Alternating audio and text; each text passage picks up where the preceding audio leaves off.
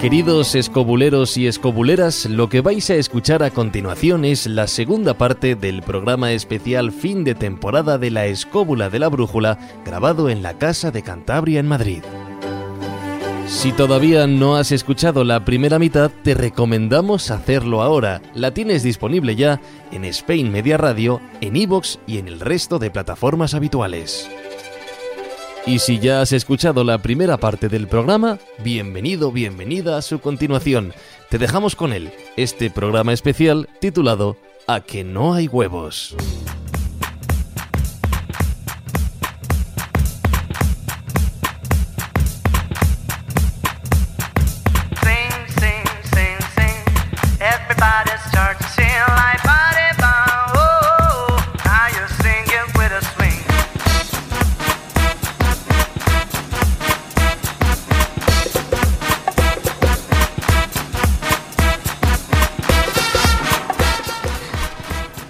Hola, doña Israel Espino, muy buenas, ¿qué tal estás? Muy buenas, encantada de la vida. Bueno, vamos a dar paso a lo que podríamos eh, decir personajes de cine.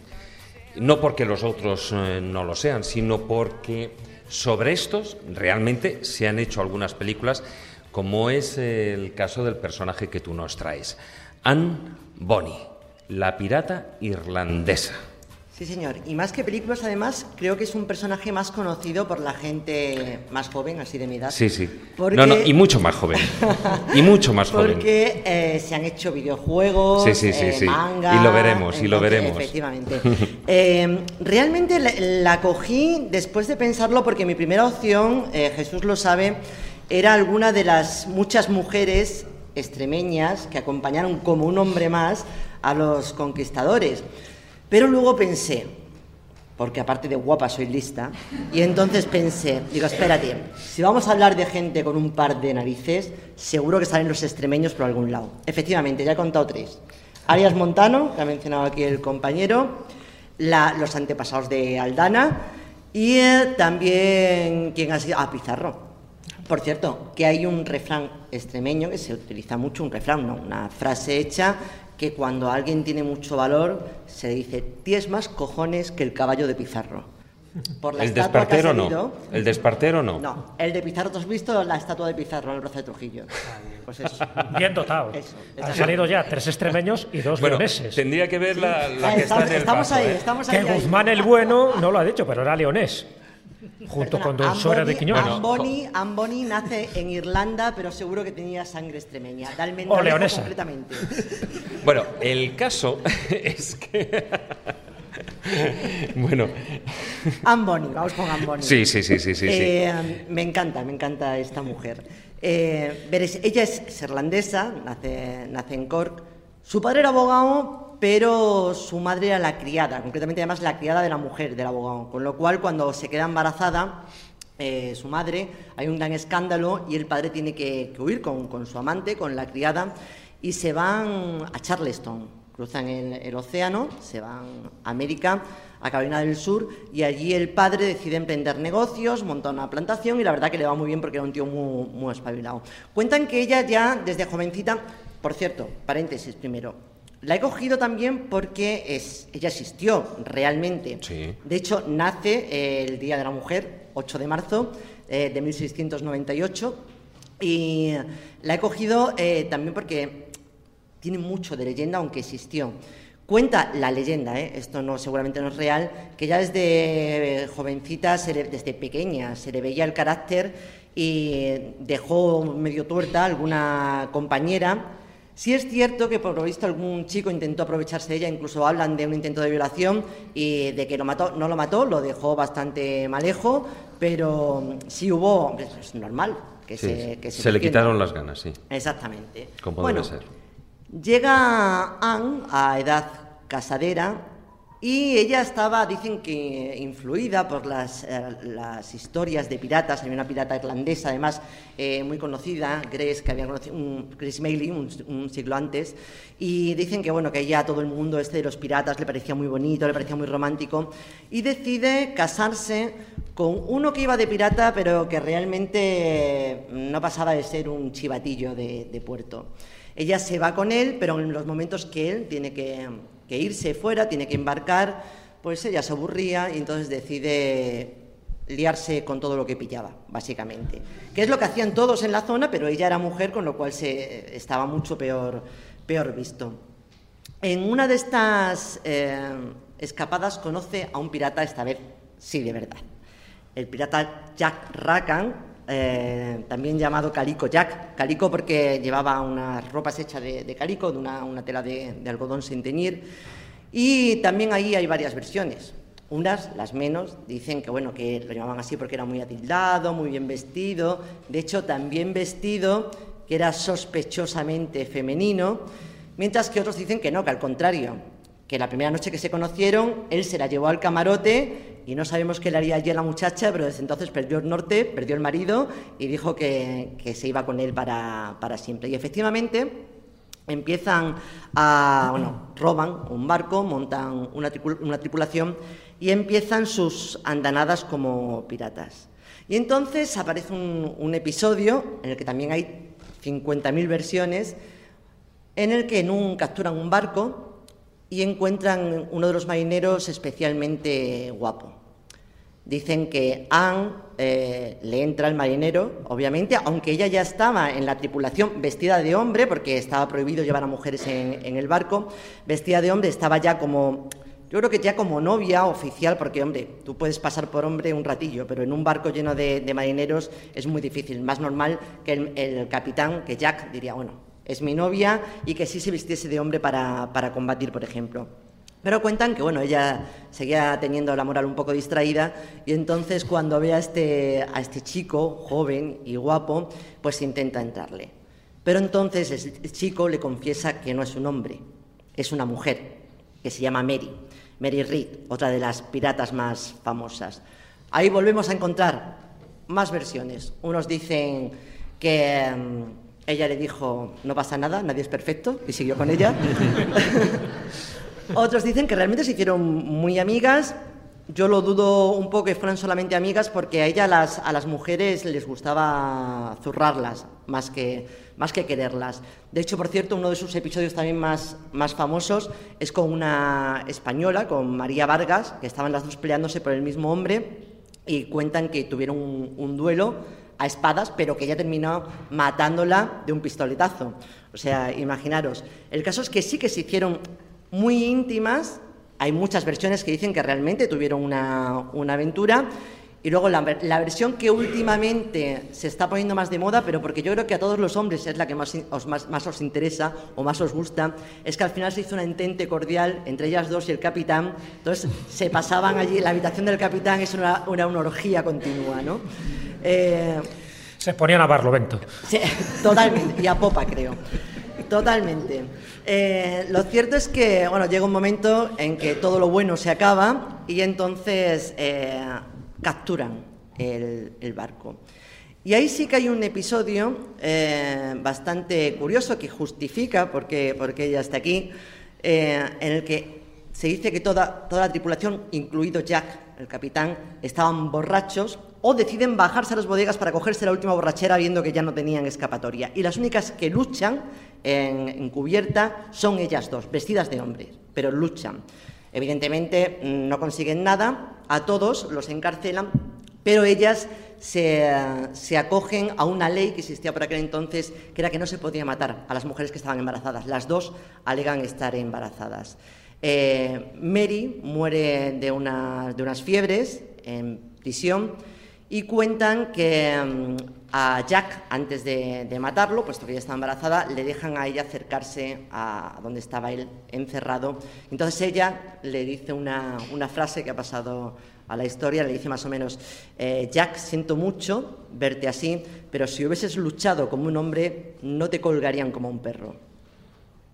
No sabemos la cara que se le quedó a Jack, pero lo mataron, lo mataron al día siguiente y también dicen que él pronuncia una frase que es así, eh, totalmente pertenece a la leyenda, pero que es muy bonita, que dice, desgraciado aquel que encuentre mis numerosos tesoros, porque no encontrará nunca un barco capaz de cargarlos todos. Realmente es muy bonita, pero falsa, seguramente, porque además no se sabe nada ni de sus tesoros, ni de que, ni de que hubiese pronunciado eh, tal frase. Israel, una pregunta. Fíjate, yo había leído que, eh, bueno, ella, de hecho, marcaba mucho su, su lado femenino, su feminidad, incluso cuando batallaba. Y en el momento en el que, bueno, pues ya tenía vencido al rival, al hombre, entonces ella Em, haciendo alarde de, su lado femenino, le mostraba un seno, un pecho, para decirle, te ha vencido una mujer. Y entonces lo mataba. ¿Es cierto? No, pero me encanta. Hay ilustraciones, ¿eh? Sabes que la leyenda eh, corre por ahí. Sí, sí, no, no, pero es que para que veas como la mayoría de las veces la, historia le escribe los hombres. Eh, aparte del trío que tanto os gusta, lo de enseñar una teta os pierde. Entonces, no, de verdad, es que he leído 50 versiones sobre el mismo tema. Por ejemplo, cuando, cuando capturan al, al guapo marinero y tal, y ella le entra, entonces Mary le enseña un pecho y le dice, soy una mujer, ¿vale? Segunda versión. Cuando ellas dos están juntas y el capitán Jack, celoso de que esté con, un hombre, eh, entra y además casi a, punta de pistola eh, eh, le, dice que qué hace con su novia, ella le enseña un pecho y le dice, tranquilo, soy una mujer es como la tarjeta de visita, ¿no? según estas versiones, estarían todo el día constipándose el pecho. Pero bueno, oye, eh, la imaginación es libre y es cierto, es cierto que es verdad que, la leyenda invade completamente esta historia. Si a ti te gusta, David... No, no, yo, me, yo, me, remito a las imágenes, a las ilustraciones. Me, parece bonito. Vas a morir, pero mira esto. Se me está ocurriendo una, una leyenda paralela. Se rompía la camisa como el camarón. Sí que sí. Bueno, lo cierto es que ya, terminamos. Eh, misteriosamente a ella no la, no la matan. Ella, como le habían perdonado la vida por estar embarazada, misteriosamente desaparece de la cárcel. También hay numerosas versiones. La más romántica es que un jefe pirata eh, manda una carta diciendo que o la sueltan inmediatamente o van a escuchar sus cañones falsa también. Lo más seguro es que, como afirman algunos de sus descendientes, fuera el padre el que, enterado de que la iban a matar, pagó un, rescate y se la llevó. De nuevo, dos versiones. Una que dice que terminó de monja, no sabemos si enseñando el pecho o no. Soy monja. No sabemos. No sabemos.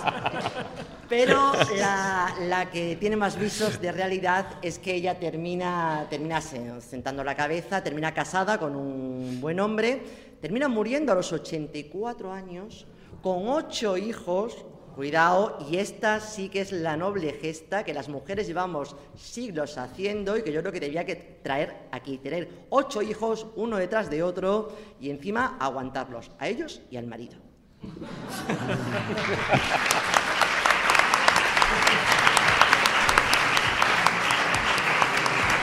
Bueno, para finalizar, bueno, pues como bien dices, eh, se han hecho, aquí hemos estado viendo, pues se han hecho novelas eh, sobre la figura de, Anne Bonny, se han hecho varias películas y como tú decías, y ahí, bueno, para muestra un montón, ¿no? En, los juegos, que es lo que decíamos en Assassin's Creed, creo que es el, el, pues fíjate, y está dando de sí. Eh, hoy en día se le conoce, bueno, ya vamos a ver si, en un futuro, mm, bueno, ya lo tenemos hasta en los Piratas del Caribe, ¿eh? Sí, sí, sí, sí. A Roja, y sí es cierto que era muy guapa, que afirman todas las fuentes que era, que era una tía muy guapa. Bueno, pues muchísimas gracias. A vosotros. No, decía por el rapapolvo de antes. que al final te he dicho que sí, que para ti la perra gorda. Pues si yo no he dicho nada. Yo preguntaba, que es mi trabajo. gracias. Muchas gracias.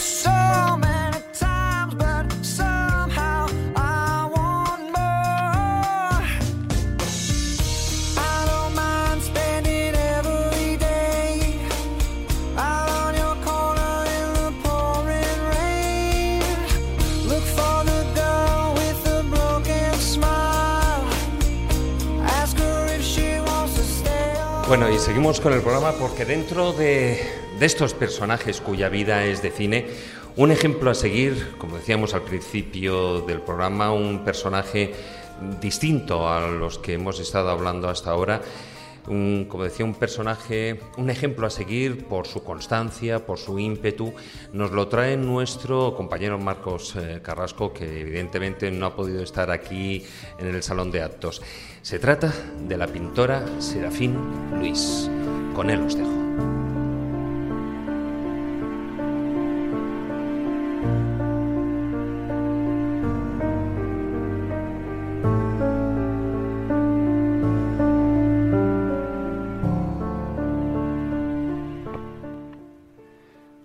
Amigos de la escóbula.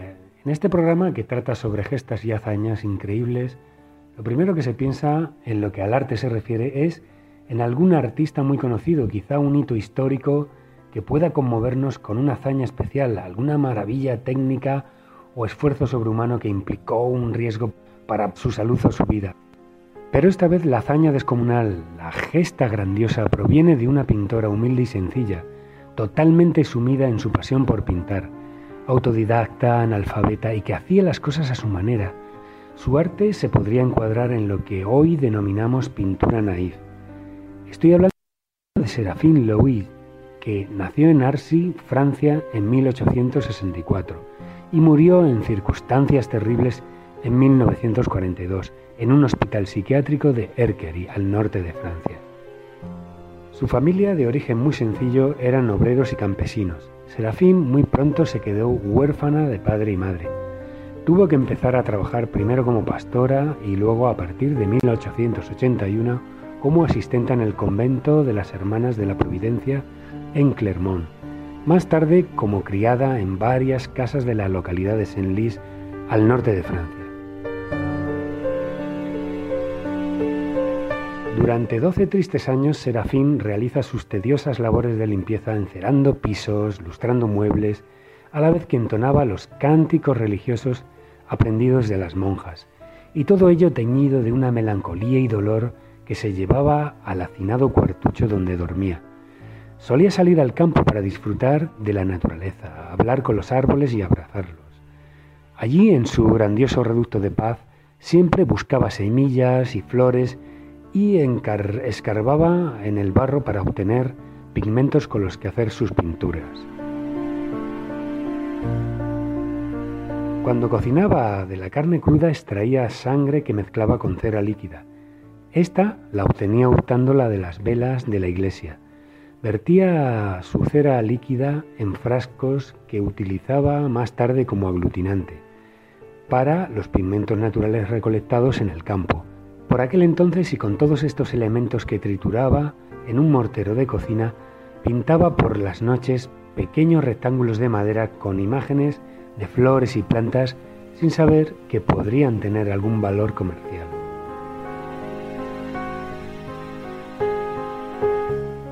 Serafín afirmaba que ejecutaba sus obras al dictado de los ángeles y la Virgen, pero desafortunadamente no tuvo mucho apoyo ya que era reprendida por los dueños de la casa por su inapropiado trabajo.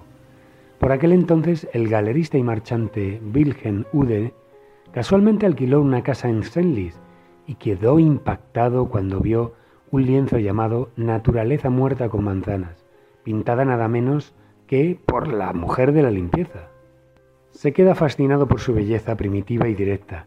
El cuadro tiene alma. El marchante se ocupa por esas fechas de adquirir obra de, pintores naif como Henri Rousseau y André Bouchamp.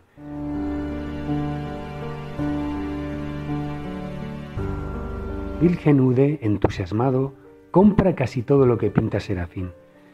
El marchante, cuando ve la, ve arrodillada fregando en el suelo, la anima a que siga pintando y dice, no puede pasarse la vida fregando cuando tiene oro en las manos. Serafín le responde, como decía Santa Teresa, vuélcate en tu trabajo y hallarás a Dios en las cacerolas. Este es el diálogo reproducido del largometraje titulado Serafín, del año 2008, una película galardonada con siete premios César, incluyendo Mejor Película y Mejor Actriz, interpretada por Yolande Moreau de origen belga. Durante la Primera Guerra Mundial, la pintora y el marchante pierden el contacto, pero más tarde, entre 1927 y 1930, Wilhelm vuelve a recuperarlo y le va comprando casi todo lo que pinta. Pero llegados aquí os preguntaréis, ¿cómo era la pintura de Serafín Luis? Pues sí, amigos de la escóbula, para los que no tenéis el placer de ver las imágenes que se proyectan aquí en directo mientras estoy hablando, os las puedo describir. Nos desconcierta de qué forma una persona que tenía una vida no precisamente llena de felicidad podía crear pinturas con esa exuberancia y esplendor. Tarea fácil sería vaciarnos en adjetivos grandilocuentes, pero vamos, intentaré contenerme. Sus cuadros son una explosión orgánica de colorido, un despliegue de energía cromática que participa de las misteriosas claves de la expansión del universo. Flores, hojas, tallos y frutas y un sinfín de elementos vegetales se expandían desde el centro del cuadro hacia sus extremos. Su arte trascendía lo puramente naif. Serafín percibía esas fuerzas cósmicas aplicadas a lo cotidiano en un bodegón de flores. Toda la tristeza de su humilde vida fue sanada con semejante creatividad una inmensa labor en la que ella se entregaba espiritualmente. Su analfabetismo no fue obstáculo para poseer un conocimiento, es más, dio lugar a una inmensa sabiduría intuitiva en el terreno de lo artístico. Su forma de pintar consistía en extender grandes telas en el suelo y por la noche, a la luz de las velas, se dejaba inspirar por las entidades angélicas a las que esta increíble artista se entregaba. A principios de la década de los 30 del pasado siglo, Serafín Luis pinta con frenesí, ya que deseaba tener una exposición individual en París, aunque nunca se llegaría a realizar en vida. El marchante Wilhelm dejó entonces de visitarla tan a menudo y la pintora se sintió abandonada y sin amigos. Ante tal frustración empezó a caer en desequilibrios mentales y fue internada en el hospital psiquiátrico de Erkery primeramente bajo la protección de Wilhelm, para más tarde dejarla a su peor suerte. Durante la ocupación alemana de la Segunda Guerra Mundial fue horrible para los miles de personas que vivían en estos hospitales.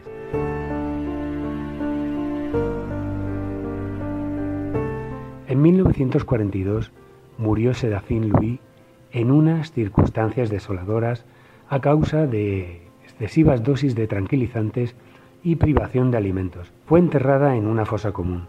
Serafín Louis se merece más que un taller del pintor en nuestro programa. Se merece el reconocimiento de haber sido la protagonista de una hazaña increíble, la de hacer vivir y sentir su arte ante toda la adversidad de su vida, sin medios materiales a su alcance, venciendo sus limitaciones en un mundo atroz enmarcado por dos guerras mundiales, todo ello lleno de un dolor y padecimiento, aspecto que su pintura llena de frescura y con una luminosidad primigenia no se hizo notar en lo más mínimo.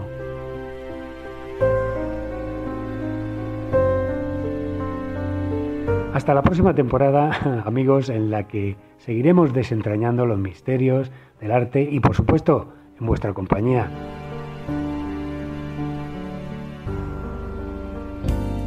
La escóbula de la brújula. Dirige Jesús Callejo. Presenta David Sentinella.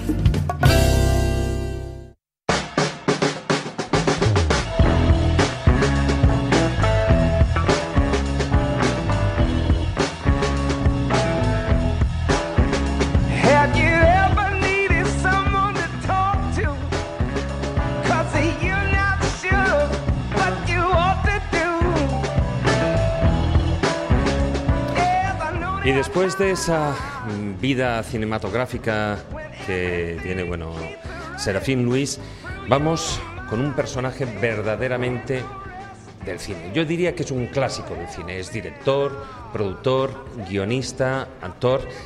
Muy buenas, don Manuel Berrocal. Muy buenas, ¿cómo estamos? Muy bien, estamos hablando del gran... Roger Corman. Roger Corman, exactamente. es un personaje que seguro que todos absolutamente conocéis su obra, aunque no lo sepáis. Si hoy, en el buen sentido de la palabra, o a lo mejor en el malo, según quien quiera, tenemos un cine muy concreto que nos viene de Estados Unidos, no nace en otro momento nada más que gracias a este señor, a Roger Corman, porque él crea un, un cine que va dirigido por encima de todo al público, a un público juvenil muchas veces, que se caracteriza con un guion no excesivamente elaborado, donde lo importante es el valor de la música, la- el valor de la escena, es decir, lo que hoy en día estamos viendo en cualquier película que podemos estar viendo continuamente. Y todo ese cine nace de un señor que sin duda alguna cambia completamente lo que es la concepción del cine en Estados Unidos. Hombre, de hecho se convierte en cine de culto, ¿no? Hoy es considerado cine de culto casi todas sus películas. Hoy sí, antes no. Ya, claro. Evidentemente, claro, pero muchas de ellas ha sido por una cuestión de años, no por el valor eh, cinematográfico de las mismas, hay que decirlo claro. Realmente Roger Corman, el gran valor y en cierto modo que he querido traerle aquí, sobre todo ha sido por el hecho de que demuestra que no hay nada que sea imposible de conseguir si tú quieres. Este señor, bueno, conoce el mundo del cine más o menos a través de su padre y decide en un momento determinado entrar a formar parte de, de él. Para ello, primero se hace ingeniero, posteriormente hace literatura en Oxford. O sea, no estamos hablando de ningún señor que fuera un tuercebotas, tenía una preparación bastante importante y un día decide, pues bueno, entrar en el cine. Y él aplica una serie de normas muy concretas al cine. La primera, aprovechar todo lo aprovechable. Lo segundo, saber al público al que vas dirigido. Y lo tercero, lo importante no es la película, lo importante es el resultado. Todo ello tiene una característica muy determinada. Eso que hace, que llega a hacer casi, bueno, en realidad ahora mismo me parece que eh, sigue vivo, tiene 91 años, sigue tra- trabajando, que quede claro, y tiene, me parece que son 176 películas entre producidas, dirigidas y demás. O sea, su producción ha sido francamente impresionante. Se hizo famoso, sobre todo su trabajo, a través de una serie de películas que hizo de, eh, basadas en los cuentos de Poe, la, caída de la casa User, eh, El Cuervo, es decir, toda una serie de películas muy concretas que les mete encima, porque él era un gran seguidor de Freud, y decide meter toda esa simbología de alguna manera secundaria en un momento determinado de todo lo que era el problema psicológico en esas películas que él hacía. Pero ¿cuál era el gran valor como para traerla aquí? Pues el gran valor es que este señor, pues bueno, pues tenía su característica muy concreta. Él no hacía películas, las hacía como churros. Podía hacer en un momento determinado, pues bueno, lo cierto es que en un año estaba a lo mejor haciendo eh, 100, 120 películas, pero tenía la característica de que en un momento determinado él llegaba y cuando ya la productora con la que trabajaba le empezaba a bloquear porque económicamente no es que no fuera rentable, es que no podía mantener tal producción, él se crea su propia productora. Y el sistema era sencillo. Llegaba por la mañana y decidía, bueno, vamos a hacer tal película. Tal, no, no decidía una, decidía tres. Se levantaba por la mañana a las 6 de la mañana, él cargaba todo el material en el camión y si eran películas que aprovechaba en un momento determinado, las tres, pues en la playa, se llevaba y repartía el material. Parte en una parte de la playa, parte en otra y parte en otra. De tal manera que volvía al hotel, recogía a los actores y se los llevaba. Entonces llegaba a la altura del primer ah, montaje y filmaba una serie de escenas. Llegaba a la segunda, que generalmente solía ser un poquito antes de comer, realizaban las siguientes grabaciones y luego después de comer aprovechaban ya para realizar las terceras grabaciones. Y luego ya llevaba a los actores, técnicos y demás nuevamente al hotel, se volvía, cargaba otra vez él con todo el material en el camión y se lo llevaba. ¿Por qué? Porque así era la única manera de tener una mayor producción sin tener problemas, pues bueno, con los sindicatos de Hollywood que había en ese momento porque esa normativa, si lo hubiera tenido que hacer con técnicos y demás, nunca lo hubiera podido hacer. Es decir, su capacidad de producción era tal y estuvo así un montón de años, hasta que descubre, evidentemente, que lo importante es el hacer un cine orientado, sobre todo, al mundo juvenil.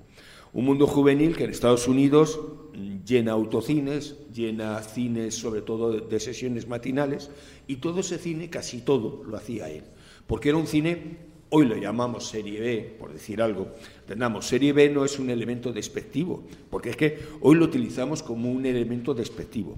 Serie B es que en España lo hemos tenido igual porque existían la Serie A y la Serie B. Es decir, las grandes productoras hacían Serie A, películas importantes, y luego en todos estos sitios tipo autocines, cines de barrio y demás y tal, que normalmente había doble sesión, se completaba con una segunda película que era esa Serie B. Es decir, que la serie B no quiere decir que fueran malas películas. Pero sí de bajo coste. Sino de más bajo coste. Y este señor llegó directamente a hacer algunas películas no de bajo coste. O sea, él por una apuesta y mil dólares hace eh, La pequeña tienda de los horrores, una de las películas que yo creo que más hemos iba a decir soportado en televisión, porque ya han pasado tantas veces que ya ni, se sabe. Pero claro, en esa pequeña tienda de los horrores tenemos a un Jack Nicholson absolutamente imberbe, que la mayoría ni se da cuenta del actor quién es. Porque claro, es que estamos hablando de que este señor ya no es que fuera capaz de hacer esto, sino que cambia el cine porque crea toda una generación de actores, de eh, directores, de productores y demás. Estamos hablando, Coppola empieza con él, empieza con él James Cameron, empieza hasta el mismo George Lucas. O sea, todos esos directores que hoy en día alucinamos con ellos porque hacen esas grandes producciones, empiezan haciendo cine con este señor.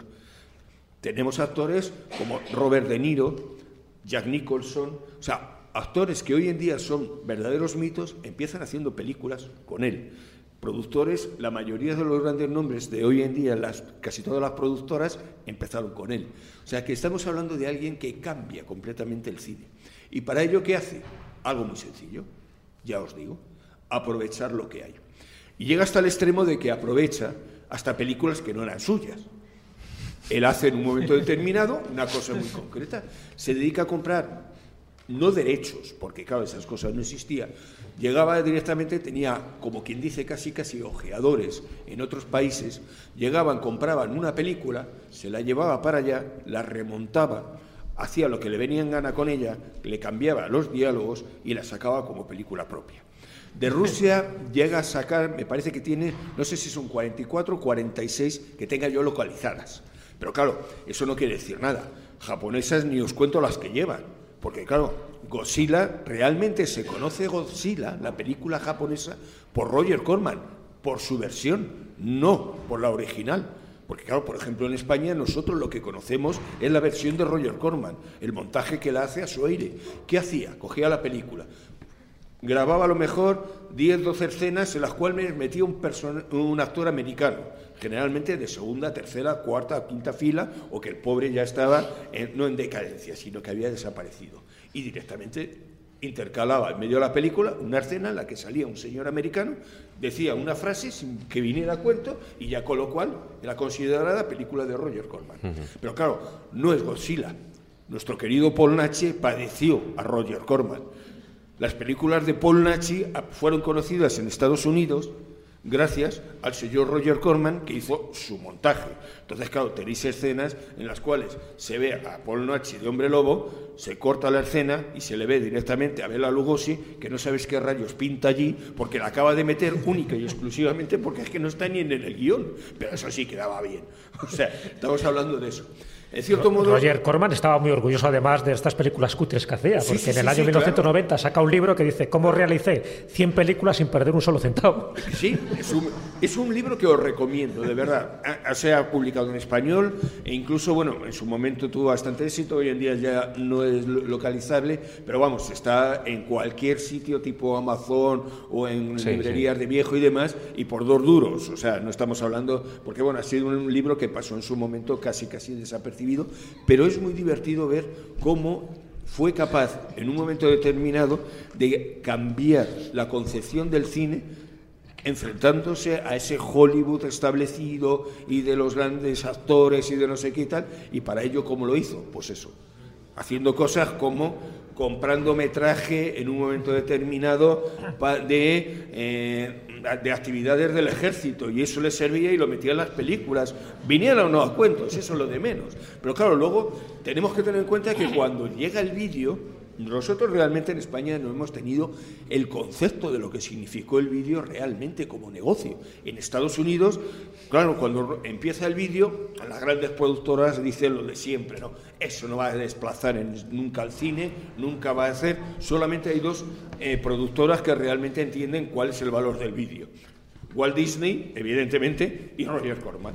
Dos señores que, claro, hacen del vídeo el gran negocio americano. Y entonces, pues a partir de ese momento, el tío empieza a hacer las películas serie B. Sale. Eh, Parque Jurásico, él hace 40 películas de dinosaurios, a cual más cutre. Algunas salían bien, hay que reconocerlo. Pero claro, ha conseguido crear. haciendo 200 no me extraña. No, no, no. Alguna, eso es como quien compra la lotería. Si compras 200 billetes, pues es más fácil que aciertes. Realmente, que es que su cine ha sido hoy, hoy en día es todo un completo mito. O sea, hay muchísimas películas muy buenas que hoy en día tendríamos que reconocer es que estamos hablando de Los Ángeles del Infierno, de Icy Reader, o sea, muchísimas películas que hoy consideramos como clásicos, él los hizo y las hizo de esa manera. En un fin de semana montar una película con mil, con mil dólares de la época y conseguir en un momento determinado un éxito de tal envergadura que, claro, le permitió hacer lo que hizo, tener su propia productora, y claro, cuando tuvo la productora que hacía, él llevaba en su camioneta las películas a los cines para poderlas proyectar. O sea que estamos hablando de un señor que merece conocer su vida para entender realmente que si mañana no haces algo, es porque no quieres porque si quieres, lo haces. Y este lo demuestra. Es capaz de hacer un montón de películas, muchas muy malas, hay que ser sincero, pero hoy todas de culto, que quede claro, y otras absolutamente que están dentro de lo que es la historia del cine americano. Bueno, yo creo que se adelantó a nuestro tiempo, porque hoy en día, si saliera Roger Corman, diríamos que es el rey del low cost. Totalmente. Muchas gracias, Manuel.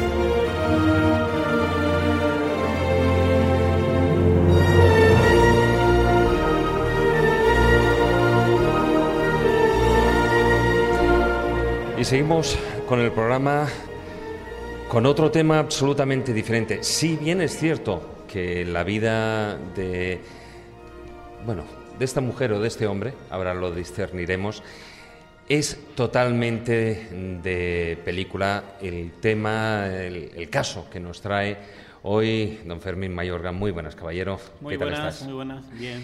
Pues precisamente es un bueno, Elena o Heleno de Céspedes. Sí, señor, una mujer de Alama que era bueno, descendiente de, moriscos, que bueno, se casó con un hombre de Jaén, tuvo un hijo, pero eh, ella interiormente realmente era lesbiana, ella quería eh, llegar a casarse con una mujer y abandonar esa vida que sin duda alguna le habían impuesto y que culturalmente así estaba establecida. Entonces los huevos, nunca mejor dicho, de esta Elena de Céspede que pone sobre la mesa para conseguir su objetivo es que eh, va a engañar nada más y nada menos que a la mismísima Iglesia Católica, va a conseguir casarse con una mujer de Cienpozuelo por la Iglesia Católica, un sacerdote la va a casar, ahora contaremos cómo fue el hecho, pero además va a conseguir en, 1587 que le den el título de cirujano porque lógicamente cuando llega a la corte ella se transforma en hombre, se transforma eh, de una forma no solamente ya a nivel de vestuario, sino que como tenía las artes de saber perfectamente, bueno, pues cortar algunas partes de su cuerpo, ella, eh, bueno, pues lo que son los pechos se los va no a cercenar totalmente, no se los va a cortar totalmente, pero eh, a raíz de ahí lo que va a hacer también es su vagina se la va prácticamente casi a coser de tal manera que em, la van a ver determinados médicos de la corte, incluido algunos muy cercanos a Felipe II, y además em, no son capaces de ver en ningún momento pues, esa parte femenina que algunos dicen que, que tiene y que por lo tanto ese hombre que se ha casado en Ocaña con, con María Cañas, una mujer de Cienpozuelo, que por cierto eh, no era lesbiana esta mujer de Cienpozuelo. Ella em, se casa con él porque pensaba que era un hombre. De hecho, cuando se cose su vagina, lo que se, em, se hace es un pene a través de la piel de, de oveja, eh, le echa lana, le echa también determinadas cosas de dureza y sus testículos. Y según la mujer dice que, eh, bueno, pues eh, ella siente placer con, con este hombre, con Heleno. Lo cierto es que va pasando desapercibida, está casada con, con Elena de Céspede, con Heleno, nada más y nada menos que 14 meses, y eh, bueno, pues una vecina que parece ser eh, va a saber que, es mujer, sobre todo por el tono de voz, y que el sacerdote además no, no, se da cuenta y el mismo Vaticano va a tener que intervenir para poder romper ese matrimonio eclesial que se ha hecho nada más y nada menos que en la fecha que hemos indicado, 1598 va a pasar lo siguiente. Eh, cuando les han encara al sacerdote que ha casado a dos mujeres en una iglesia, pues eh, el hombre se pone las manos en la cabeza y dice, es imposible, si es Heleno de Césped el que ha venido a casarse con María de Cañas, esta mujer de Cienpozuelos. Bueno, pues aquí van a entrar los médicos para visualizar esa parte eh, femenina de la mujer inicialmente no ven absolutamente nada, ven un pene perfectamente hecho con sus testículos, eh, intentan meter algún orificio en la parte de lo que se supone que es la vagina y no son capaces.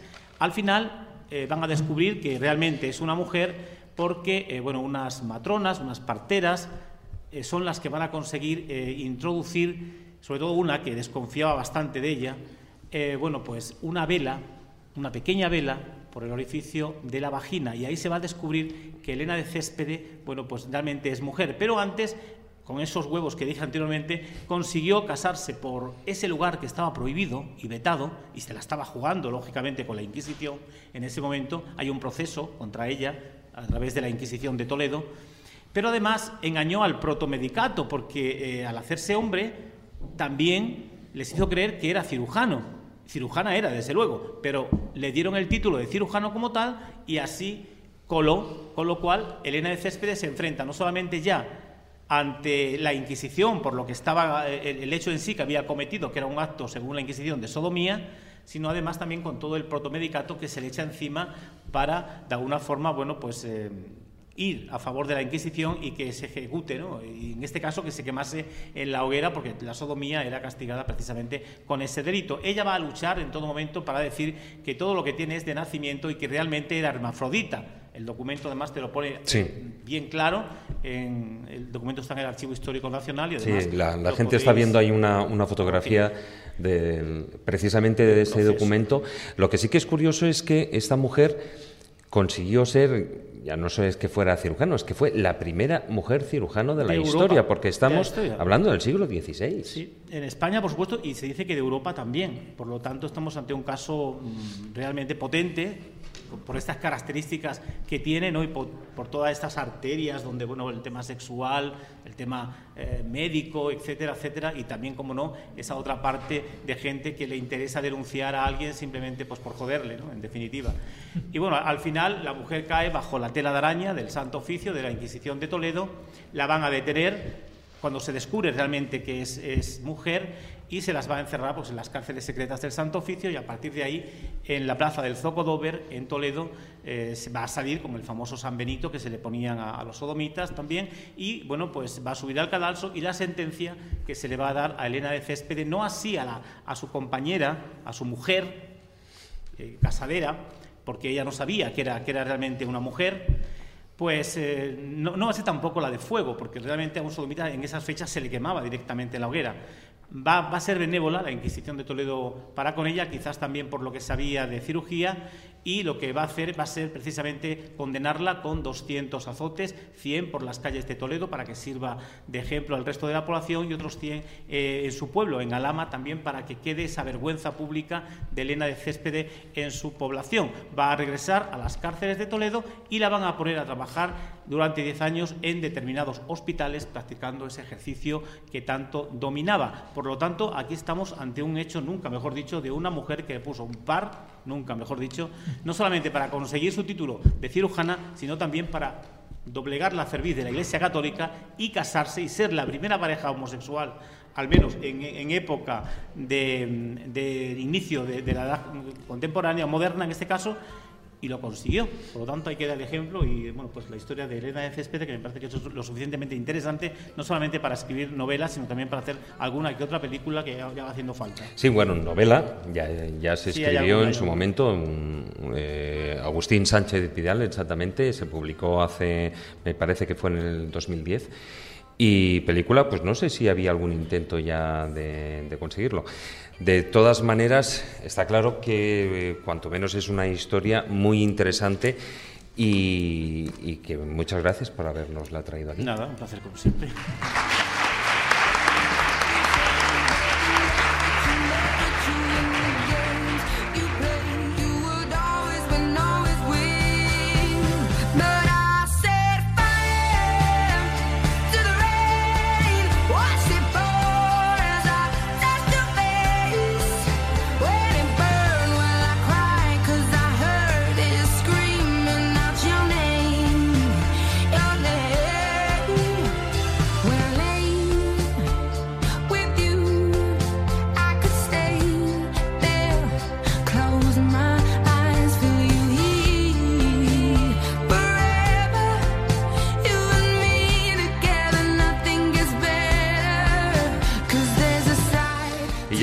Hablando del tema científico y del tema médico, pues vamos a traer a otro personaje, aunque en este caso yo creo mucho más polémico, no por su persona, sino por lo que realmente hacía o por lo que él consideraba que había descubierto.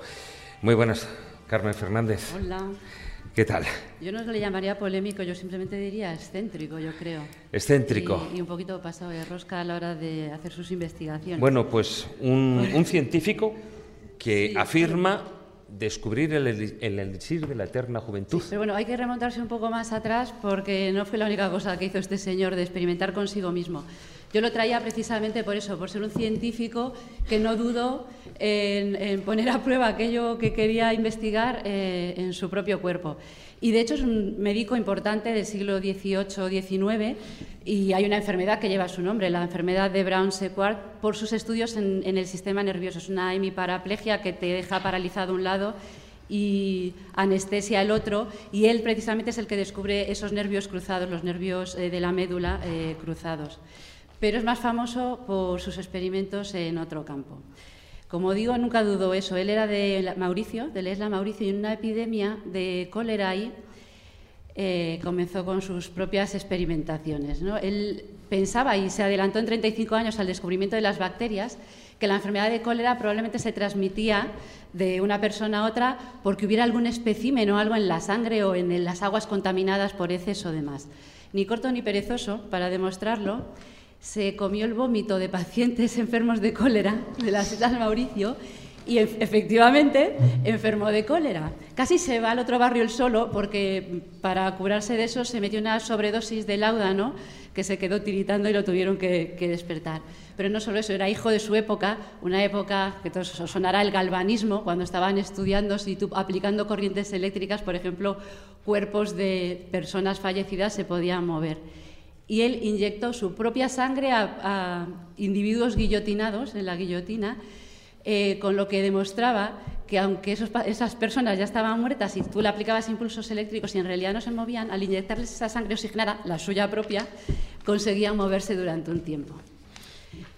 Eh, Y después hizo un descubrimiento, también se adelantó en su tiempo, se adelantó a los investigadores que descubrieron la adrenalina y la testosterona, estudiando las, y aquí viene la parte graciosa y por eso estaba aquí, las cápsulas suprarrenales. Él descubrió que si tú las estirpabas, eh, los efectos de los productos que segregaban esas eh, cápsulas suprarrenales eh, cambiaban o la acción cambiaba. Y después estudió algo que estudiaba todo el mundo en aquella época, cómo podemos mantener la fuerza, el vigor, la vitalidad, cómo buscamos un elixir de la eterna juventud. Entonces él hizo su razonamiento. Dijo, esto de la vejez tiene que estar afectando, y en un programa que se llama No hay huevos había que hablar de huevos de verdad, de testículos, dijo, pues esto es que aquí tienen un problema con los testículos en la vejez, porque los síntomas eh, de fatiga u otros síntomas de la vejez se parecen a los que tienen los eunucos. Y entonces empezó a desarrollar sus elixires. Probaba extractos de testículos para inyectárselos a las personas que habían perdido su vitalidad sexual. Sugería el empleo de inyecciones de esperma también a pacientes o personas de edad avanzada para ver si conseguía estimularles en su actividad. Intentó hacer injertos testiculares en, cobayas, en conejillos de indias, aunque eso no funcionó. Y ya cuando tenía 72 años, y yo creo que él se debía ver a sí mismo eh, falto de vigor, eh, decidió hacer el experimento que le hizo famoso y por el que pasó, bueno, entre todas las otras cosas que ya he dicho, que hay enfermedades con su nombre y sus investigaciones, entre comillas, un poco más serias. Se preparó un batido de testículos de perro y de cobayas, y creo que por ahí también dicen que añadía un poco de, semen. Lo diluyó en agua. Lo que pillaba alrededor. Lo que encontraba por ahí. lo diluyó en agua, lo filtró y empezó a inyectárselo. Se pasó 15 días inyectando... Por lo menos no se lo bebió. No, no, se lo inyectó directamente, directamente a la vena, que le debía parecer más productivo que fuera directamente a sangre, ¿vale? Entonces, eh, pues eso, como digo, se estuvo 15 días con esto y de repente yo creo que por efecto placebo y por eh, autosugestionarse a sí mismo, pues dice que, había recuperado un mogollón de vitalidad, 72 años tenía. Dice, podía subir tramos de escaleras, pero a lo loco y sin descanso. Podía trabajar muchísimas más horas en el laboratorio, imagino que machacando testículos de perro o de conejo, haciendo puré con ellos. Y ya una cosa que no quiero pensar cómo le quedó el laboratorio comprobando esto, decía que la potencia de su chorro de orina había aumentado en un 25%, ¿vale? Pasados esos 15 días de maravillosos efectos vigorosos. eso es un chorro. Eso es un chorro y no otra cosa. Eh, ríete tú del mannequin este, de la fuente. Eh, se fue a un congreso médico y allí presentó sus resultados. Y sorprendentemente, la gente estaba entusiasmada. Los periódicos no hacían más que hablar del elixir de la eterna juventud de, del doctor Brown Sequard. Eh, de ser eficaz sería todo un descubrimiento. Tenía tantos pedidos que tuvo que contratar asistentes para hacer esos purés de testículos y tuvo que reducir la demanda y decir que solo podía suministrárselo a 1.200 médicos de toda Francia. ¿vale? Eh, no era una tontería, aunque esto en realidad no funciona y lo miramos a ojos del día de hoy y pensamos que estaba tarado el pobre, eh, había gente famosa y por ahí se dice que personajes como Emil Zola, el, novelista, se inyectó extracto de testicular de Brown y no solo él, sino también Pasteur, que se debía sentir mayor y quería seguir trabajando. Claro. ¿Trabajando a quién? El problema. Eh, estaba investigando Pasteur, oye, que estaba haciendo una y necesitaba, necesitaba trabajar todas esas horas en el laboratorio que Brown decía que podía trabajar. El problema de, de todo esto, claro, es que encima le salieron suplantadores. Había gente que, que hablaba de que había creado brebajes del mismo estilo con lo que la cosa se le fue de las manos, empezó a perder todo aquel respeto que había ganado como médico con sus trabajos. Eh, bueno, los periódicos hablaban de las aberraciones seniles de Brown. Un escritor estadounidense decía, la idea esta del tratamiento de rejuvenecimiento es tan antigua como la estupidez, tan maligna como la superstición, tan cruel como la barbarie, es falsa en sus premisas, falsa en su lógica, falsa en su conclusión. Los periódicos en Francia decían que era el hombre del que más se había reído todo el mundo en la historia, sacaron caricaturas a costa de él, pero sí es cierto que hasta España llegaron anuncios del elixir de Brown que por ahí ahora ha salido alguna foto en, Cataluña donde se vendía y se anunciaba como elixir de, toda Europa, de la eterna juventud. Y ahí probado en sí mismo y demostrado con el chorro de, orina. Bueno, pero... ¿Qué chorro? No quiero pensar quién limpió ese laboratorio. Pero bueno, vamos a dar un salto porque sí que hay otro personaje, ese, mm, es muchísimo más actual. Estamos hablando de un de alguien que sí que ganó los Bueno, lo- de- bueno, mención de honor. mención de honor en los premios Darwin, porque alguno de vosotros ha probado alguna vez o ha pensado, bueno, todos habéis visto la película Up, ¿a que sí? La de eh, Disney con Pixar, con globos, se sube una casa. Bueno, ¿y, y por qué no una silla de jardín? Contigo encima. Sí. Y llegar hasta la estratosfera. Pues... es que Larry mm, tenía un sueño desde que era pequeño y Larry quería volar, pero Larry era miope y las fuerzas aéreas estadounidenses no le aceptaron.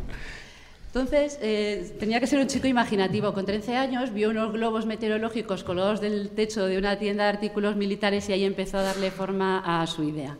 20 años más tarde, con su novia y unos amigos que yo imagino que debían estar todos igual de taraos que él, en el jardín de la casa de la novia, en San Pedro, en California, decidieron llevar a cabo esta aventura. Se compraron, aquí hicieron un poquito más los cálculos, 42 globos meteorológicos y compraron helio, gas. Llenaron los globos, los ataron a la silla de jardín de la novia de Larry.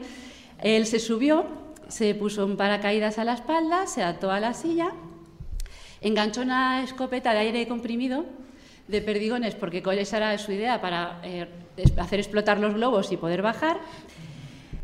Una radio Método o sea, totalmente ver, tecnológico. El hombre lo planeó muy bien, una radio de banda ciudadana para poder comunicarse, pues eso, con los colegas que se habían quedado en el jardín y transmitirles sus experiencias desde lo alto.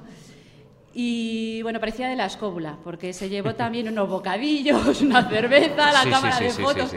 No fuera a pasar hambre ahí, Hombre, a ver, sentado en la si, silla si y lo organizas, lo organizas bien. Y si te caes, al O sea, menos te caes en El condiciones. problema es que él no hizo bien los cálculos y él pensaba que iba a subir unos pocos metros, que se iba a quedar ahí flotando en el jardín de la chica y dice, hombre, pues os saludo desde arriba mientras me como el sándwich. ¿vale? menos que llevar el botijo y la escopeta, lógico. Pero es que cogió, sí, no, cogió 42 globos llenos de helio, ¿vale? Entonces, cuando eh, cortó las cuerdas que ataban la silla, salió eh, a la friolera de 4.600 metros de altura, ¿vale? Llegó ahí arriba y le empezó a entrar un poco el miedo. Porque digo, esto no lo había calculado yo bien. Eh, le dio miedo disparar a los globos pensando que a lo mejor pues, acababa, cargaba todos y se iba a caer y se iba a matar. Se le cayeron las gafas, con lo cual el pobre miope se quedó ahí flotando, que no pudo disfrutar ni de las vistas, y se quedó a la deriva en Long Beach con la buena suerte de que invadió el espacio aéreo del aeropuerto de, de- de Los Ángeles, ¿vale? Sí, sí, incluso Entonces- ahí la conversación del piloto Esa, con eh, la... bueno, hay conversaciones muy buenas. Yo me he traído una que aquí he copiado porque el tío el sentido del humor no lo perdió con el miedo. Claro, al ver eso, que estaba entrando en el espacio aéreo y aunque tenía la radio de banda ancha y le podía decir a la novia, tía, que me he metido aquí en el aeropuerto, contactó, lanzó un, mayday y claro, pues los radioaficionados de abajo pues, lo, escucharon. Entonces le preguntan, oye, ¿y qué quieres que transmitamos al aeropuerto? ¿Qué les decimos? Y entonces Larry dice, ah, uf, es que el problema, la dificultad es que es- esto fue un lanzamiento de globos no autorizados, ¿vale? Entonces, sé que he invadido el espacio aéreo federal. Estoy seguro de que mi equipo de tierra, que eran los colegas que estaban en el jardín bebiendo cerveza, las que había dejado él abajo, eh, han alertado a la autoridad apropiada, imagino, pero bueno, era solo para que les llamarais, no sé si a los colegas o a los del aeropuerto, y les dijeras que yo estoy bien. Bueno, ahí se quedó flotando. Eh, varios aviones lo vieron, o sea, imaginaos la conversación del piloto. Torre de control, estoy pasando al lado de un tipo sentado en una silla de jardín con una escopeta en la mano. Y una lata de cerveza en la otra, que es No, importante. yo creo que las latas de cerveza se las bebía- había bebido ya antes, no, la- no le habían durado tanto la experiencia, ¿no? Entonces, claro, eh, torre de control era, o sea, ¿qué has bebido, piloto? Eh, pero no, lo siguieron con el radar, lo localizaron y entonces lo iban siguiendo. Entonces, bueno, después de llevar 45 minutos por ahí flotando, decidió que ya era el momento de usar la escopeta. Y le disparó unos cuantos globos y yo creo que con los nervios se le cayó la escopeta, con lo cual no disparó lo suficiente y se quedó ahí flotando, pues a la deriva, bajando un poco, hasta que, bueno, transcurrido un tiempo, los globos se quedaron atrapados en, en unos cables de alta, de una línea de alta tensión. Provocó un apagón de 20 minutos en un barrio de Long Beach, ¿vale? Y ya la policía le estaba esperando abajo para recibirle con los brazos abiertos y meterle en la cárcel. Entonces, eh, estuvo en la cárcel un poco tiempo, lo liberaron mientras estaban intentando deliberar de qué le podían acusar. Claro, entonces Primero intentaron ponerle una multa, los de la FAA americana, pues por violación del Reglamento Federal de Aviación de los Estados Unidos por invadir una zona de tránsito aeroportuario con una aeronave. Le querían poner una multa de 4.000 dólares. Él recurrió, imagino que diciendo que una silla de jardín no era una aeronave, y se la bajaron a 1.000, ¿vale? Entonces, bueno, pagó 1.000, salió de la cárcel. El hombre era camionero cuando hizo toda esta aventura. Dejó su trabajo eh, pretendió dedicarse a ser orador motivacional, claro, aventura haber sido capaz de subirse a 4.600 metros de altura y no haber muerto en el intento. Es por eso que no le dieron el premio Darwin, porque si no se lo hubieran hecho, le dieron solo la mención honorífica, por haber causado el apagón, haber distraído a los pilotos, etcétera, etcétera. Bueno, eh, no le salió bien lo de orador motivacional. Tuvo sus minutos de fama, salió en varios programas de televisión, de la televisión americana, en el show de David Letterman, por ejemplo, que es uno de los más famosos le hizo un anuncio en, Timex, la empresa de relojes eh, americana. Pero ya, o sea, se quedó en eso y en, los premios Darwin. Eh, la historia, la verdad, que es un poco triste. El final es triste, porque empezó a trabajar como agente forestal en los bosques eh, como voluntario, porque claro, no le pagaban. Y a los 44 años decidió suicidarse la historia acaba un poco mal. Yo no entiendo cómo una persona con ese empuje como para haberse lanzado, qué es lo que tenía que estar pasando por su cabeza cuando con 44 pues años en el Bosque Nacional de Los Ángeles pues decide suicidarse. Posiblemente Pero. Lo tenéis. No sé si has puesto el Helio, Helio sería lo que le pasaría por la cabeza. Muchas gracias, Carmen.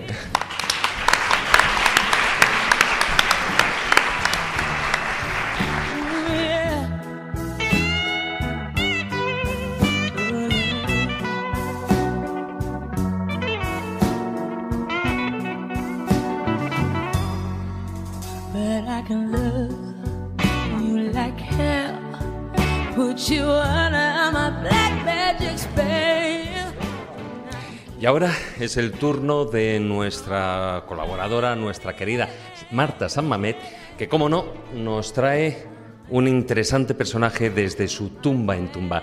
Se trata de Fernando Gallego Herrera. Tal vez alguno de vosotros lo conozcáis más como el ruso de Logroño. Hola, hola, hola, amiguitos y amiguitas escobuleros y escobuleras. A ver, este año en fin de temporada no puedo estar de cuerpo presente, de manera que lo vamos a hacer de cuerpo virtual, si todo acompaña y se puede pinchar el vídeo y ese tipo de cositas que ya sabéis que a veces los duendes nos juegan malas pasadas. Se acerca el verano, chiquillos, ¿Qué es lo que tenemos? Pues nada, pues mucho descanso, mucho leer. Fíjate si tenéis libros maravillosos escobuleros para elegir y eso, y disfrutar y relajarnos y esas cosas que nos gustan. ¿Dónde os voy a mandar? Pues mira, yo os voy a recomendar que vayáis a Logroño. Eh, no solo por esa catedral tan chula, la de Santa María de la Redonda con sus torres gemelas barrocas, sino para el tema, ya sabéis, del comercio. Y el bebecio es que es el chiquiteo. Eh, Logroño tiene una calle, que es una de las más chulas que conozco, que es la calle Laurel, con unas tapas y unos pinchitos como por ejemplo, pues qué os diría, el cojonudo, el roto, el matrimonio. Eh, ¿qué, son? Pues iros para allá y os los sirvo con esos champiñones maravillosos, con un vinito de La Rioja, como no. Y por supuesto, ya sabéis que soy muy plasta y muy pesada y muy de tumbear. No salgáis de Logroño o de ninguna ciudad o ningún pueblecito del que vayáis sin haber visitado el cementerio.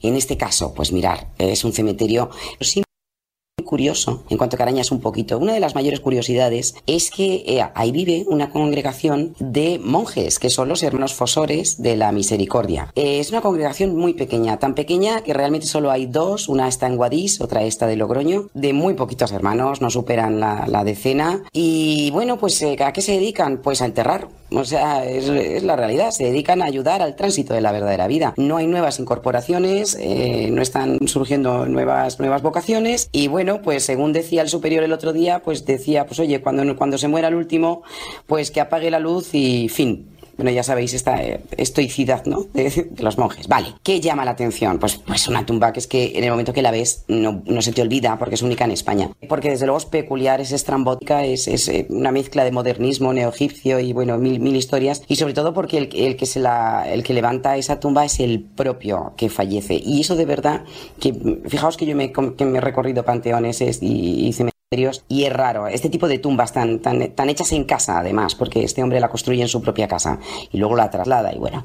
Pero ¿quién es? O sea, ¿de quién estamos hablando? Pues estamos hablando no solamente de un hombre que decide hacerse una tumba, mm, algo, algo curiosa. No, no, estamos hablando de, una gran persona, uno de estos genios olvidados que ya sabéis que en la escóbula reivindicamos muchísimo todo este, todas estas personalidades que se han olvidado o, simplemente que, sean, que no se han conocido realmente, no es que se hayan olvidado, es que no se han conocido. Estamos hablando de Fernando Gallego Herrera.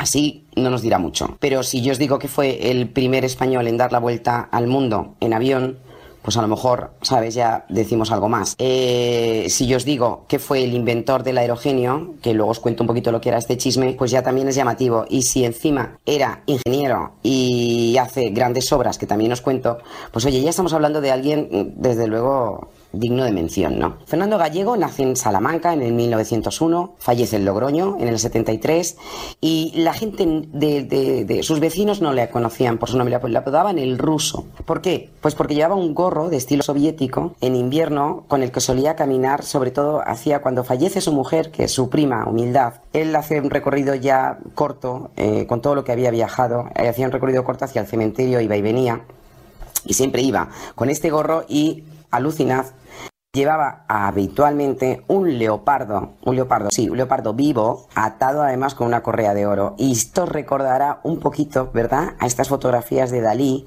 Bueno, hay cierto alma de Dalí, en, más de Gaudí posiblemente en, su tumba y en sus obras, pero tiene cierto alma de de genio, ¿verdad? Bueno, pues eh, en esta vuelta al mundo que os contaba que dio, que fue, fue está demostrado que fue el primero en hacerlo en España, hizo 25 escalas, visitó 20 países distintos, para Nueva York, en San Francisco, en California, en Calcuta, en fin, en todas partes se le recibía como un gran viajero y se le regalaba, curiosamente, bastantes objetos, objetos que eran joyas de arte, eran joyas de gran valor y muchas de estas joyas, eh, eh, muchos de estos pequeños detalles los, los coloca en su tumba y otros los tenían en su villa. Como inventor, eh, os voy a comentar qué es esto del aerogenio. Este es un artilugio hecho de hierro, de madera y de tela Imaginaos con unos 40 metros de longitud, o sea, grandote, provisto de unas alas cuadradas que se accionaban además mecánicamente, con un motor de 100 caballos, ya tenía potencia, y en la cabina cabían tres viajeros. Bueno, este invento está reconocido en la Real Academia de las Ciencias, se pone em, en marcha y la primera prueba, pues realmente sale de, es fatal porque, porque sale ardiendo y entonces, claro, es un auténtico desastre. la segunda, sin embargo, sí, sí que se consiguió elevarse unos metros. No consiguió llegar a la estratosfera, como, como él decía, pero eso sí consiguió elevarse. Eh, no es, o sea, vamos a ver, es bastante normal que no consiguiera elevarse. ¿Por qué? Porque estamos hablando de que estaba hecho de hierro, pesaba muchísimo. Posiblemente hoy el mismo invento, con unos materiales mucho más ligeros, se había elevado muchísimo y lo habría conseguido, porque no había error en, en sus cálculos, había error nada más que en el peso de lo que quería levantar. Como ingeniero, que ya os he dicho que también era ingeniero. Bueno, pues tenemos pruebas, tenemos obras suyas, como por ejemplo, además bellísima, la estación ferroviaria de Francia en Barcelona, que es una maravilla. Colabora en el proyecto de la presa de Asuán y diseña un túnel que podéis investigarlo, que también es interesante, bajo el estrecho de Gibraltar. Este túnel, además, él, deja documentación que está, que está archivada, bastante interesante y, sí que estuvo a nada de conseguir que se llegara a, construir, pero bueno, llegaron, llegaron las guerras y, todo un poco. Pues este hombre lo que le ocurrió fue que no nació en un momento adecuado, como les pasa a todos estos genios. ¿no? Vámonos a la tumba. Bueno, cuando yo la visito, la verdad es que hace bastantes años, a mí me llama la atención que aparte de, los materiales y de, lo, y de, extraño de la composición, pues está cayendo a pedazos. Entonces había colocado estas vallas, que ya sabéis que, que, bueno, somos muy, dados a poner vallas y ya está. Y ahí las vallas van envejeciendo al mismo ritmo que la obra, que se está cayendo. Y, y ahí estaba, no se distinguían apenas cosas, estaba muy sucia, desde luego brillar, bueno, pues brillaba relativamente. Es, una obra de, de, este de gallego bastante peculiar. Si os dais cuenta, tiene un aire modernista, tiene toques neoegipcios, pues, pues posiblemente por toda su estancia en, en, en, estas, en estos países. Y tiene eh, lo que sí que se ve en él, que era un hombre muy culto y con un gran sentido de la trascendencia, porque vais a ver muchas teselas, las pongo aquí un poquito más aumentadas, y todos son poemas a, a su madre, eh, poemas a su mujer, a la que adoraba, porque todo está refiriéndose constantemente a su querida humildad. Hay partes que se refieren a Logroño. Se reivindica a sí mismo eh, como el inventor del aerogenio, eh, ya que le, bueno, pues le defenestraron bastante, ¿no? Ya, ya en vida. Y está con, construida con, ese, con materiales que él va cogiendo de, todos sus viajes. Una curiosidad es que él solía llevarse también tierra eh, de España y la iba dejando en estas ciudades que, ¿sabes? De una manera muy simbólica la iba dejando en estas ciudades en las que aterrizaba. lo bonito de, de, esta historia, de esta tumba, es que eh, hace poco, hace unos tres años, pues también es noticiable que el ayuntamiento eh, de repente ya un poco hace oídos de, las quejas y la reconstruye y la rehabilita. Y estaba hablando estos días con, su arquitecta, con, quien, ha llevado a cabo todas las obras y hemos visto, claro, me he quedado maravillada, me mandado estas fotografías que también veis vosotros. el resultado es magnífico. Tuvieron mucho problema porque eh, Fernando Gallego tenía mucho cuidado en que las teselas que veis aquí, estas placas, eh, se las hicieran en Sevilla, en, una esta de ceramista muy reconocida que ya ha cerrado y entonces volver otra vez a sacar estos tonos, los mismos colores, con las mismas eh, propiedades, pues ha sido complicado. También estaba cayendo eh, en su cimentación. Vamos a ver que ha sido una obra de más de 40.000 euros y que se agradece que los ayuntamientos, por supuesto, desde aquí va mi enhorabuena y mi aplauso, eh, tomen medidas y, todo, todo nuestro patrimonio que está intramuros, pues también se preserve. Ah, bueno, esperar, que mira, vamos a acabar con, con, esto que, estos versos tan maravillosos de, de nuestro inventor, que veis que pone el mío alto fatore, en aquí en esta esquina al lado de esos leones que siempre son un simbolismo de la vigilancia de los leones que siempre vigilan las almas y protegen del mal. Bueno, pues estos versos están sacados de la puerta del infierno de, la Divina Comedia y corresponden al momento en el que las puertas del infierno se dirigen al poeta y le dicen que pierdan toda esperanza a aquellos que las atraviesan. Y dice, justiciamos il mio alto fatore, facemi la divina potestate, la soma sapensa el mio amore. Bueno, en fin, que me pongo italiana y, y me sale mal. Que os mando un abrazo muy grande y que os cuidéis, que os queremos a la vuelta, por supuesto. Chao, chao.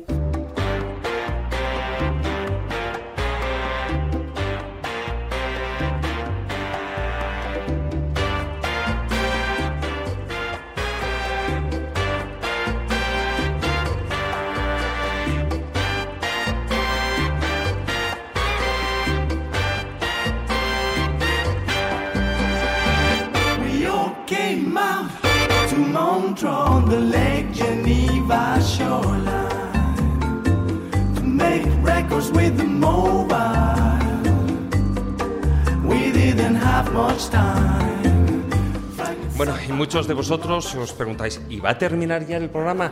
¿Y Juan Ignacio Maese no va a cantar?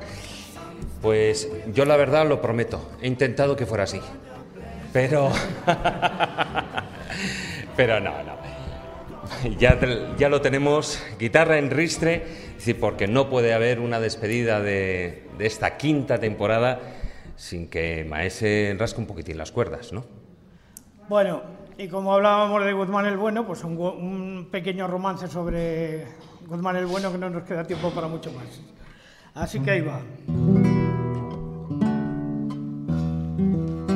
Y encuentro a lo que decía de su hijo de Goyar, que él daría el cuchillo para bello de matar y si tuviese otros hijos con la misma voluntad, diciendo esto Alfonso Pérez, un cuchillo fue a tomar y echóle por cima del muro que cayese en el real y el infante con gran ira mandó el cuchillo tomar y allí a la vista de su padre le mandara degollar, le mandara degollar, le mandara degollar.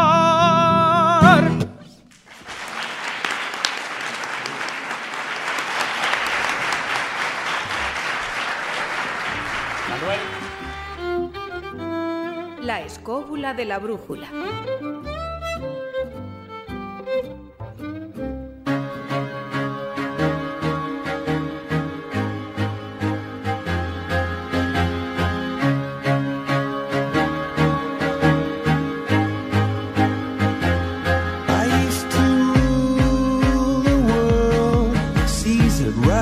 I gave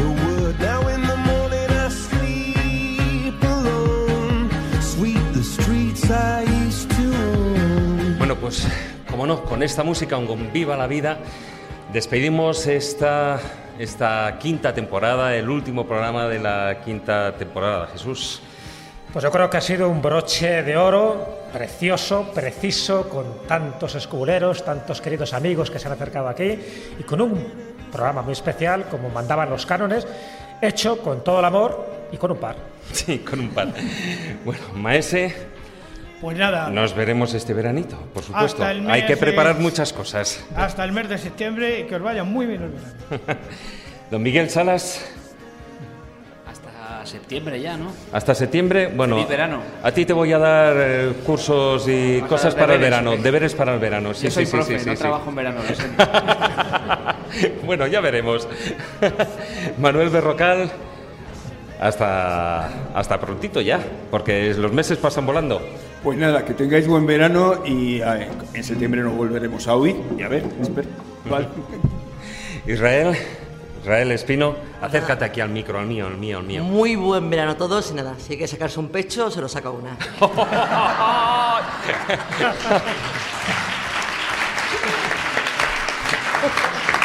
Eso es jugar con ventaja. Carmen Fernández. Pues muy buen verano a todos. Yo no me voy a dedicar a experimentar como hizo Charles. Lo de los globos todavía no lo sé, ya os lo cuento en septiembre. ¿Quién más me falta? Bueno, don Fermín Mayorga, caballero. Nada, nada, que paséis buen verano y yo también lo intentaré pasar, que también me lo merezco. Y nos vemos en la próxima temporada. Don Guillermo Díaz. Ahí, ahí, siéntate. Su señoría, siéntese. Vamos a ver, aco- acordaos de medir los pises al principio del verano y a dónde llegáis al final. ¿vale? Feliz verano a todos. Lo, lo ha estado meditando, ¿eh? Lo ha estado meditando.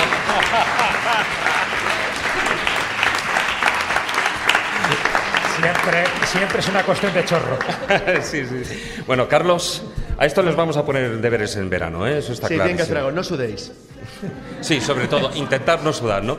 Bueno, agradecer también a Raquel Cordonier, que nos ha estado ahí acompañando, y a todos vosotros, bueno, pues queridos escubuleros, agradeceros vuestra presencia en este auditorio de la Casa de Cantabria en Madrid y vuestra fidelidad eh, con el programa en esta quinta temporada que finalizamos, en la que, bueno, pues a pesar de nuestra mudanza, no solo nos habéis acompañado en los diferentes programas en vivo y compartido viajes y aventuras en las rutas que hemos ido organizando, sino que además nos habéis empujado a sobrepasar la barrera de los 200 programas y los 10 millones de descargas. Y como digo, todo eso ha sido posible gracias a vosotros, a todos los que nos seguís y escucháis el podcast. Así que muchísimas gracias. Como siempre decimos, nos sentimos tremendamente orgullosos de la gran familia escobulera.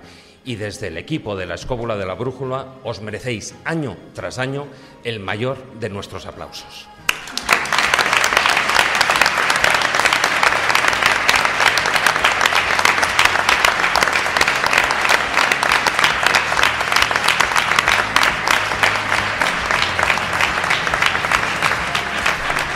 Deciros que durante el paréntesis veraniego prepararemos también cada semana un podcast con momentos álgidos o desternillantes de la temporada y también habrá alguna que otra novedad o sorpresita. Y por supuesto, si os habéis perdido alguno de los programas, os recuerdo que en la web de Spain, Media Radio o en nuestros canales de iVoox o iTunes podéis descargaros todas las ediciones de esta temporada, al igual que de las dos anteriores.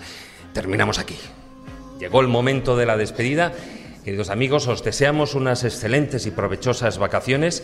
En unas semanas estaremos de vuelta con energías renovadas y con nuevos temas, dispuestos a dar guerra, como siempre decimos, a la ignorancia y al aburrimiento. Mientras tanto, ya lo sabéis, tratad de ser felices, ¿eh? Hasta pronto, amigos.